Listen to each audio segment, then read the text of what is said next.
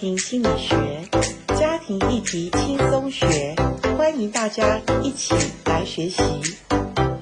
大家好，我是严玲珍。我这一系列想跟大家来谈的一个很重要的家庭的题目是父母学。直到我们有一天做了父母，孩子哇哇坠地的时候，我们才知道我们是做了父母。但是有多少人是你真的做了父母，你才知道父母是什么一回事呢？我想我们大部分人都说，对，我们就是。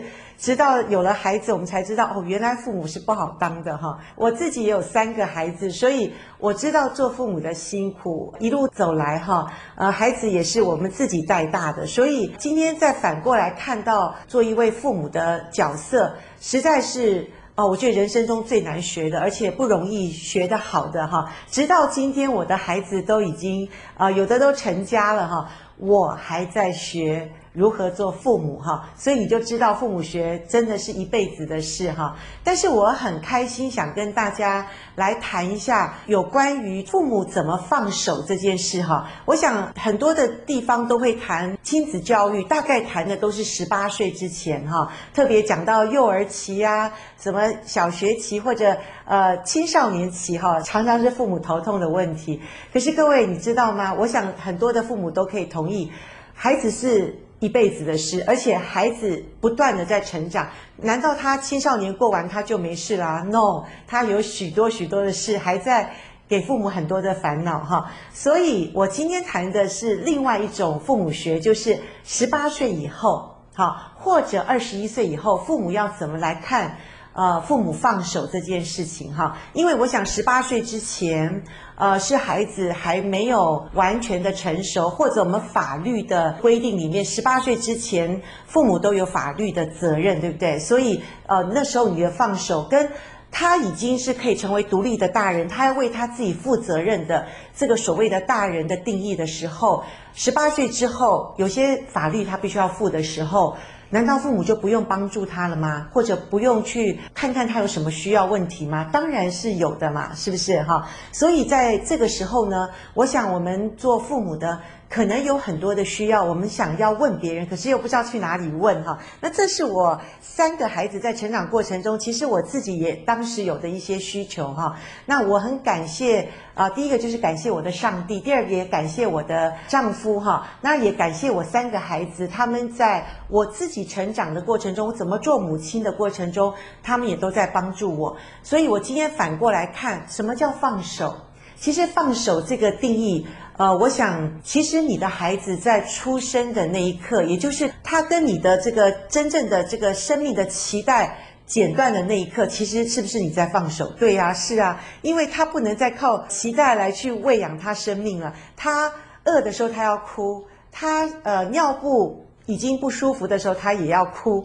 哭的代表意思就是他必须为他生命负责，他必须告诉大人他不舒服，他饿了，他需要父母提供他所需要的这些帮助。所以孩子从小的时候，其实我们大人就在放手，因为他有生命的需要，他必须要自己负责任。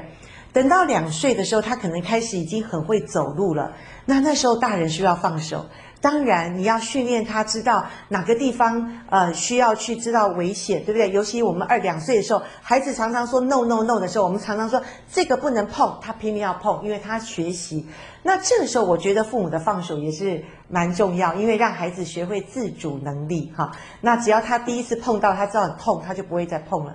那一直这个过程中，我想小学我们父母知道他去学校，我们也一直在放手。到了青少年，你不放手也不行。为什么？他说：“妈，你不要跟我靠那么近，我同学会笑我，所以你不要跟我呃走得太太太靠近，你送我到这边就好，我要自己走进去。”有没有父母有这个经验吧？哈，所以呃，青少年我们是父母不得不更放得越大。那请问，有的父母说：“哇，老师，我不得不放，是他进了大学，那是放手就不要管他了。”反正他已经那么大了嘛，以前该管的都管了。可是各位，放手的定义，我觉得有一个很像圣经所说的哈，圣经形容父母怎么放手，其实就像上帝怎么带他的民族以色列人一样，就是上帝是渐渐的放手。渐渐的放手的意思就是说，像一个小鸟，圣经上说，那个母鸟就让小鸟什么啊、能够感觉它的翅膀已经快要长成的时候，它就什么搅动巢窝，然后让那个小鸟训练它的翅膀，然后它的肌肉才会发达。所以我觉得哪个时候是我们真正考验我们父母？真正完全放手，或者说我们真的没有办法在很多事情上能够呃管理他或帮助他的时候，我想也是大学的时候。不管你的孩子有没有住在家里，我觉得大学十八岁以后是孩子第一个他必须离开父母，为他自己生命很多事情负责任。那孩子进了大学，有什么要负责任的呢？或者有些父母问我说，我们给他大学的费用或者零用钱应该花多少？那这个部分，因为孩子已经长大了，你必须要跟孩子两个人商量哈。因为为什么商量？因为孩子经过我们商量之后，他才没话说。你懂我的意思吗？因为他已经跟你达到了一个协定。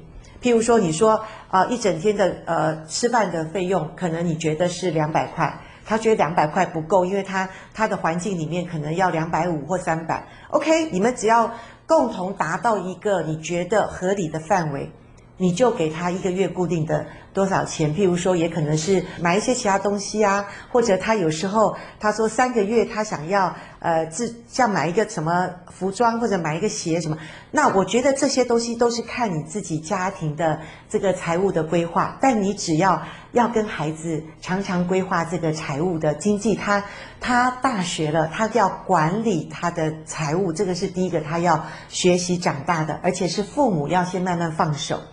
那问题来了，有的爸妈跟我讲到一件事，就是有一次他的孩子可能误买了一个东西，或者发生了什么事情，所以他那个月的零用钱，在他还有可能两个礼拜才要再领新的零用钱的时候，他只有可能只有几百块了。老师，那时候我们要不要再把他过去呃失去的要把它补回来？我说，如果你补回来，请问下一次呢？他。可能一直在学习，他不知道什么时候才是他要为自己负责任的时候哦。所以我觉得有时候孩子遇到了困难，真的那时候是我们父母最放不下的时候。可是那时候也是要你要学习放下的时候。也就是说，也许他真的可能只剩下几百块。我有遇到这样的妈哈，他就说我那时候就忍住我的那个。可怜他的心，或者忍住我担心他的那个心，我就让他自己去规划他剩下的这个十几天哈，他要用这么少的钱，诶，可是他也度过了哦。可能有的孩子说，我买了一包米啊，然后每一天就是不煮稀饭、煮干饭、煮干饭、煮稀饭，或者我买了一条吐司，我就看这吐司要怎么规划，然后诶，他们也可以过，所以你不要太担心你的孩子。我想这个时代可能。是饿不死，但是有的时候会因为我们惯坏了孩子，可能就孩子学习不到一些，然后他应该要学习的规划的，或者长大成熟，这是我们要放手的。那有的父母真的有时候我自己看见，我都觉得我好想跟父母讲，父母拜托你不要再帮孩子做这些事，譬如什么事，他告诉孩子，你把你一个礼拜的脏衣服拿回家来洗。妈妈帮你弄好哇，或者孩子住在家里，你要帮他洗衣服或者折床单，帮他整理房间。对不起，我觉得你真的不要这样做。像我的孩子他已经结婚了，你知道我的孩子真的，我觉得。